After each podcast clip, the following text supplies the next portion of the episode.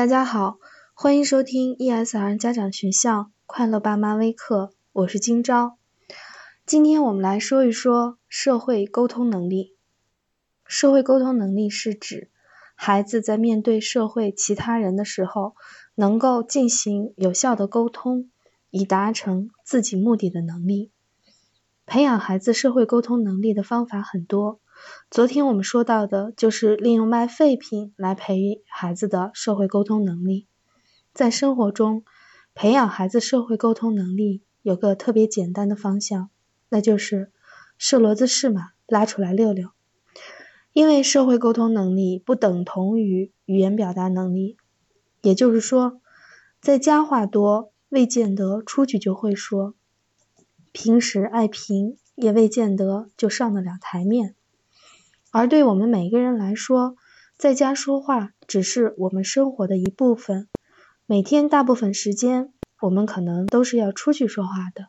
所以，社会沟通能力对咱们孩子真是太重要了。孩子在幼儿园要和老师和其他小朋友沟通，上学之后学习的过程其实也是一个沟通过程。上课老师讲，孩子听；有问题要问的时候，是孩子讲，老师听。这些都是沟通。说到根儿里，我们每天生活在沟通中，学习的过程是沟通，工作的过程是沟通，谈生意是沟通，谈恋爱也是沟通。我们作为爸爸妈妈，其实在生活中教育孩子的过程，又何尝不是一种沟通呢？而要让这些沟通的过程能够很好的实现，其实最需要的就是练习。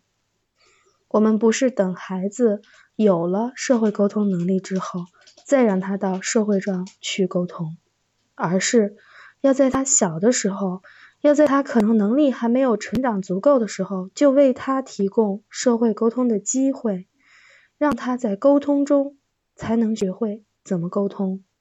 就像我们不是孩子学会游泳了才进到水里，而是他在水里扑腾着。才能学会游泳，所以培养孩子社会沟通能力其实很简单，就是为孩子创造进入社会的沟通机会，让孩子在真实的环境下去体验、去学习。